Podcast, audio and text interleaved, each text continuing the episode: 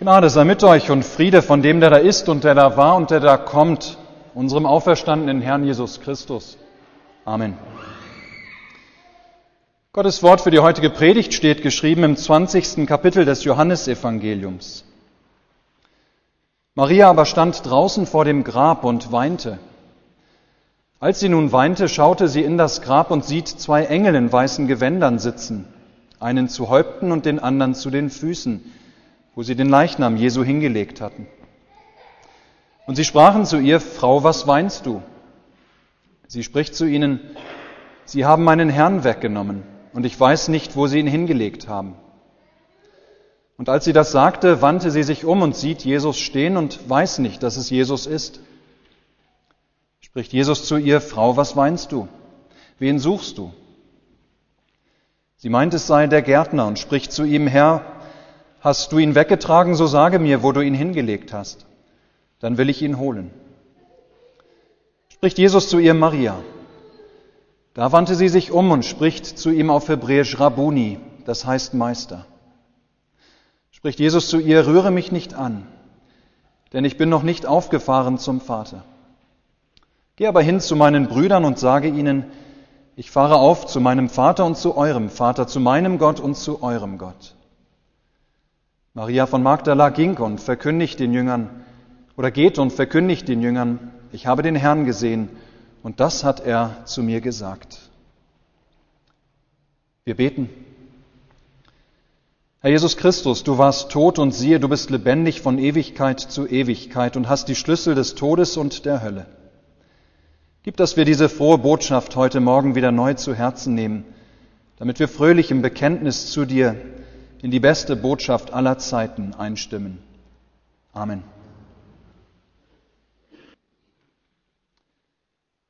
Liebe Gemeinde, eine Frau steht an einem Grab und weint. Und sie hat, menschlich gesprochen, allen Grund dazu. Ja, wer schon einmal einen geliebten Menschen verloren hat, der versteht, was wohl in Maria von Magdala in diesem Moment vorgeht. Ja, der versteht, welchen Schmerz Maria ähm, oder welchen Schmerz sie leidet. Maria trauert um den, den sie überaus geliebt hatte, Jesus von Nazareth. Der, der ihr einst ein neues Leben geschenkt hatte, indem er sie geheilt hatte von sieben Dämonen, wie Markus und Lukas in ihren Evangelien berichten. Ja, seitdem war sie ganz viel mit Jesus unterwegs gewesen auf seinen Wegen durchs Land, auch wohl auf oder wohl auch auf seinem Weg nach Jerusalem. Ja, sie hatte Jesus überaus geliebt, ihren Herrn und Meister. Aber nun war er tot. Und ihr blieb alleine am Grab zu stehen und zu weinen. Ja, menschlich gesprochen hat sie allen Grund dazu, unendlich traurig zu sein. Hast du in letzter Zeit auch an einem Grab stehen müssen und hast geweint? Der Tod ist etwas Schreckliches, nicht wahr? Da zu stehen und zu wissen, es ist vorbei. Ja, der Tod hat ein furchtbares Loch gerissen, ein Mensch ist unwiederbringlich weg. Nun wird nichts mehr so sein wie vorher. Doch an diesem Morgen kommt es für Maria von Magdala erstmal sogar noch schlimmer. Ja, als sei der Tod Jesu allein noch nicht schlimm genug, muss sie, als sie an diesem frühen Morgen an sein Grab kommt, muss sie erfahren, dass das Grab offen ist und leer. Und dafür gibt es nur eine Erklärung für sie. Jemand hat den Leichnam Jesu weggenommen. Ja, was denn sonst? Aber warum? Warum würde jemand so etwas tun? Und vor allem, wo haben sie ihn hingebracht? Wo kann man ihn wieder finden? Ihr lieben Maria ist so blind vor Trauer und sie ist so überzeugt davon, dass die einzige Erklärung dafür, dass das Grab leer ist, dass das die einzige Erklärung die ist, dass irgendjemand gekommen ist und den Leichnam Jesu entweder gestohlen oder aus einem anderen unerklärlichen Grund mitgenommen hat, Ja, sie ist so blind vor Trauer, dass selbst zwei Engel, die am Grab sitzen und sie ansprechen, Frau, was weinst du? Ja, dass selbst diese beiden Engel bei ihr keinen großen Eindruck hinterlassen. Dabei hätte sie sich doch denken können, dass etwas übernatürlich Göttliches passiert sein muss, wenn da schon zwei Engel sitzen. Aber nein, so weit denkt Maria in diesem Moment überhaupt gar nicht. Jesus ist tot. Sie hatte es ja selbst alles miterlebt. Diesen furchtbaren Karfreitag, wie Jesus qualvoll gestorben war, wie sie ihn dann das Speer in die Seite gestochen hatten, um seinen Tod zu bestätigen, wie sie ihn dann kurz vor dem Anbruch des Sabbats abgehangen und ins Grab gelegt hatten. Nein, Jesus war tot. Etwas anderes konnte ja nicht sein.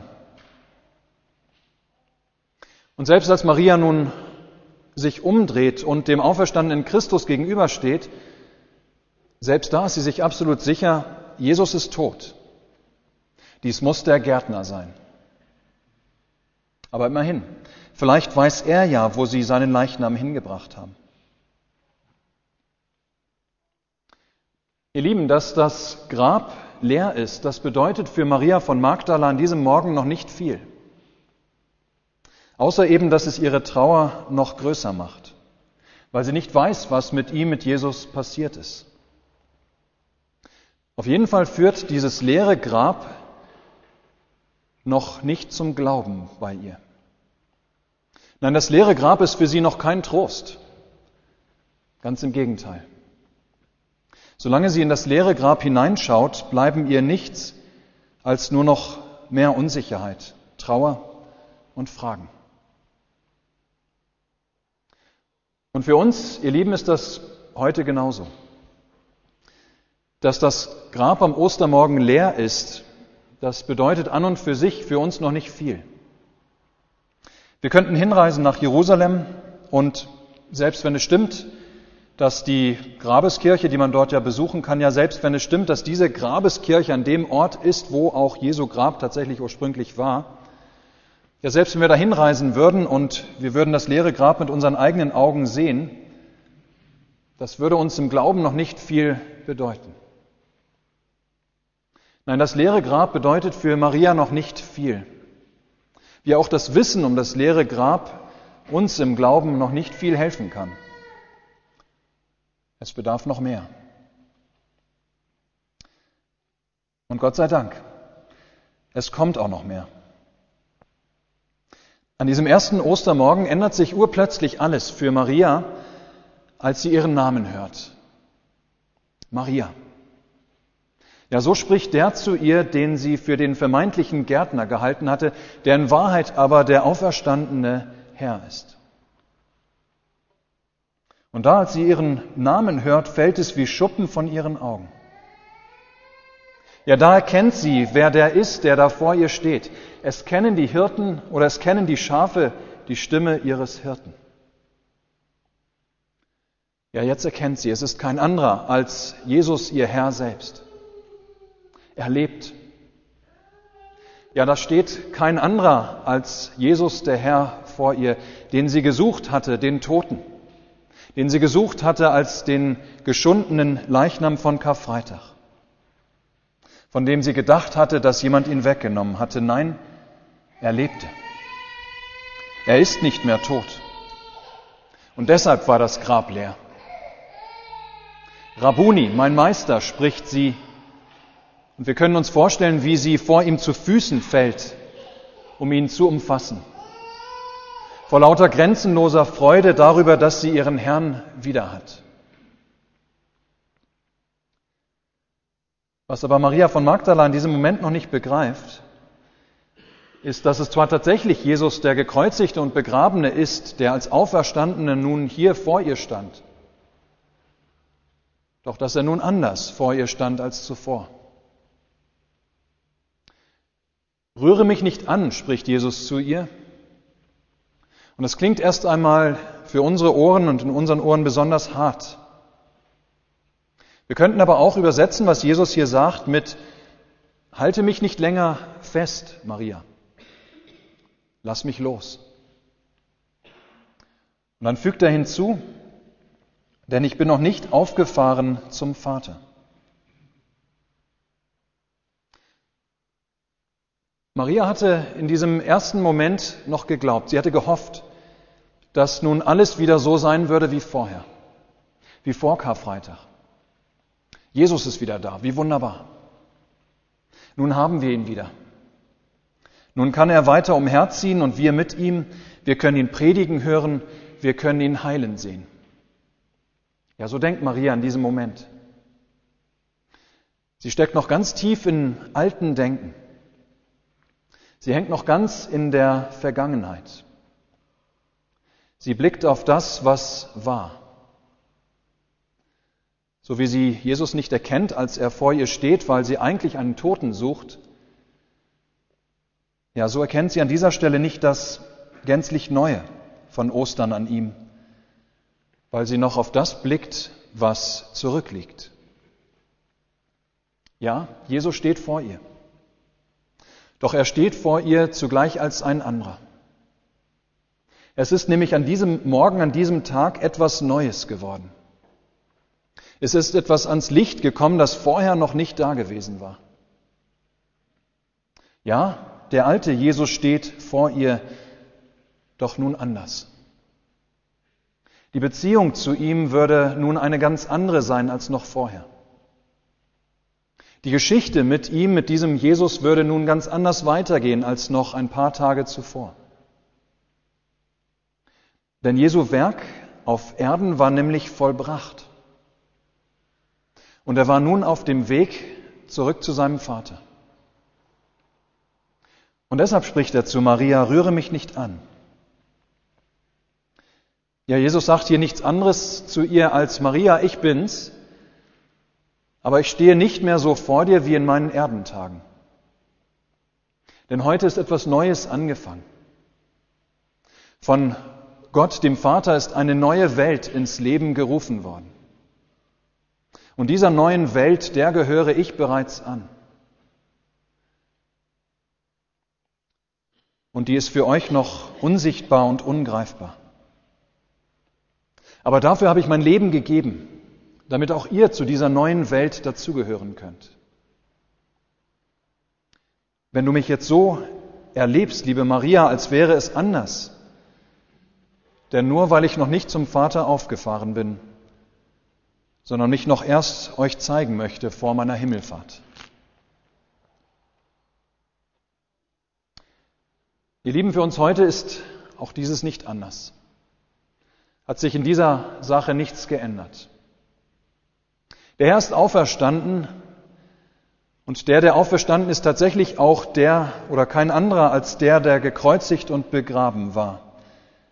Der Jesus von Nazareth, Gottes und Mariensohn.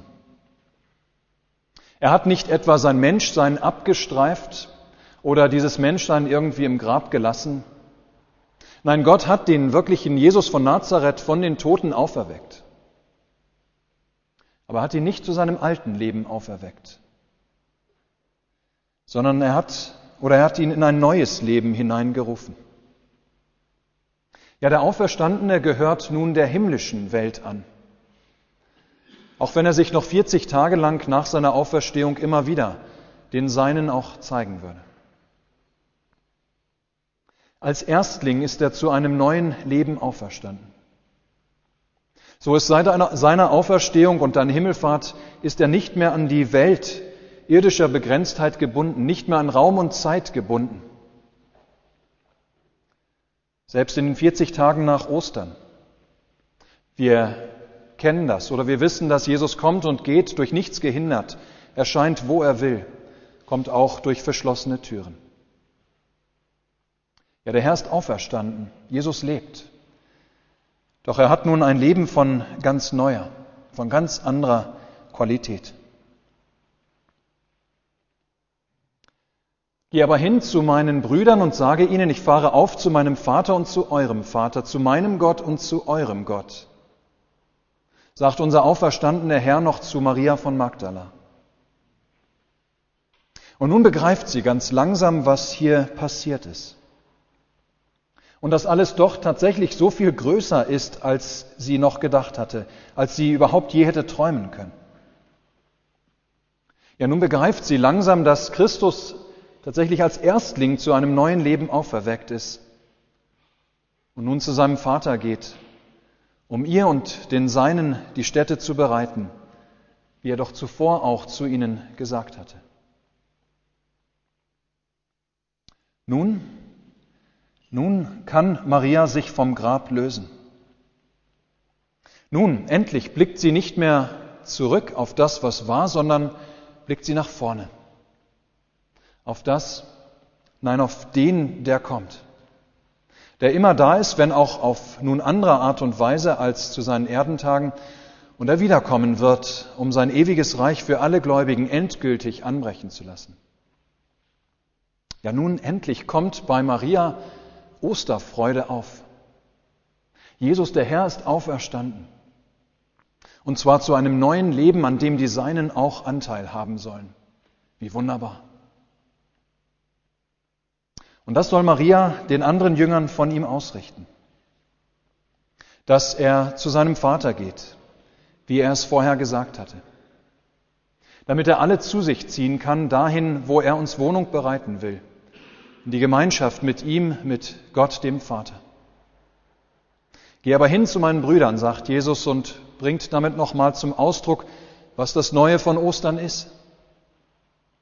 Er schämt sich nicht, die seinen Brüder zu nennen, Geschwister.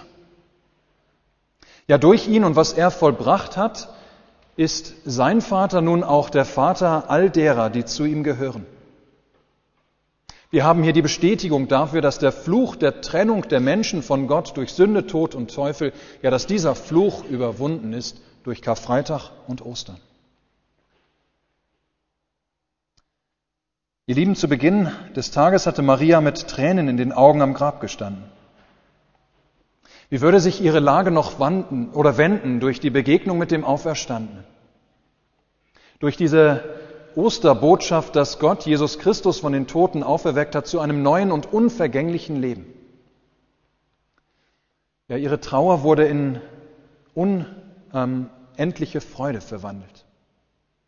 Verflogen sind die Tränen. Maria von Magdala geht vom Grab mit einer frohen Botschaft auf den Lippen, ich habe den Herrn gesehen. Und mit einer frohen Botschaft im Herzen. Das, was Jesus verheißen hat, hat angefangen. Jesus geht uns voran zu seinem Vater, damit er uns zu sich holen kann, wenn die Zeit erfüllt ist. Und dies, liebe Gemeinde, ist eine Botschaft, die auch unsere Lage wendet und auch unsere Lage immer wieder wenden kann. Es ist eine Botschaft, die die Trauer, die wir immer wieder empfinden in dieser Welt angesichts unseres schlimmsten Feindes, des Todes, ja, dass auch unsere Trauer immer wieder in unendliche Freude verwandeln kann. Ja, es ist eine Botschaft, die auch unsere Trauer in unendliche Freude verwandeln kann. Wir, die wir immer wieder geliebte Menschen zu Grabe tragen müssen.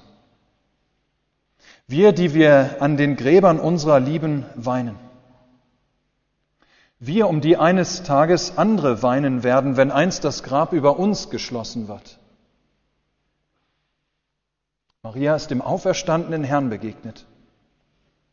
Seine Auferstehung bedeutet auch die einstige Auferstehung all derer, die zu ihm gehören. Denn Jesus hat den Schlüssel des Todes und der Hölle in Händen. Sie können uns nicht mehr für immer halten. Ja, der Herr ist auferstanden. Er ist nicht mehr im Grab, sondern in die Herrlichkeit seines Vaters eingegangen, um den Seinen die Stätte zu bereiten damit auch wir, ihr Lieben, ja damit auch wir einst mit allen Erlösten ohne Ende in Ewigkeit jubeln können. Wir haben den Herrn gesehen. Amen. Weil du vom Tod erstanden bist, werd ich im Grab nicht bleiben. Mein höchster Trost, dein Auffahrt ist, Todsfurcht kann sie vertreiben. Denn wo du bist, da komm ich hin dass ich stets bei dir leb und bin, drum fahr ich hin mit Freuden. Der Friede Gottes, welcher höher ist als alle Vernunft, bewahre eure Herzen und Sinne in Christus Jesus. Amen.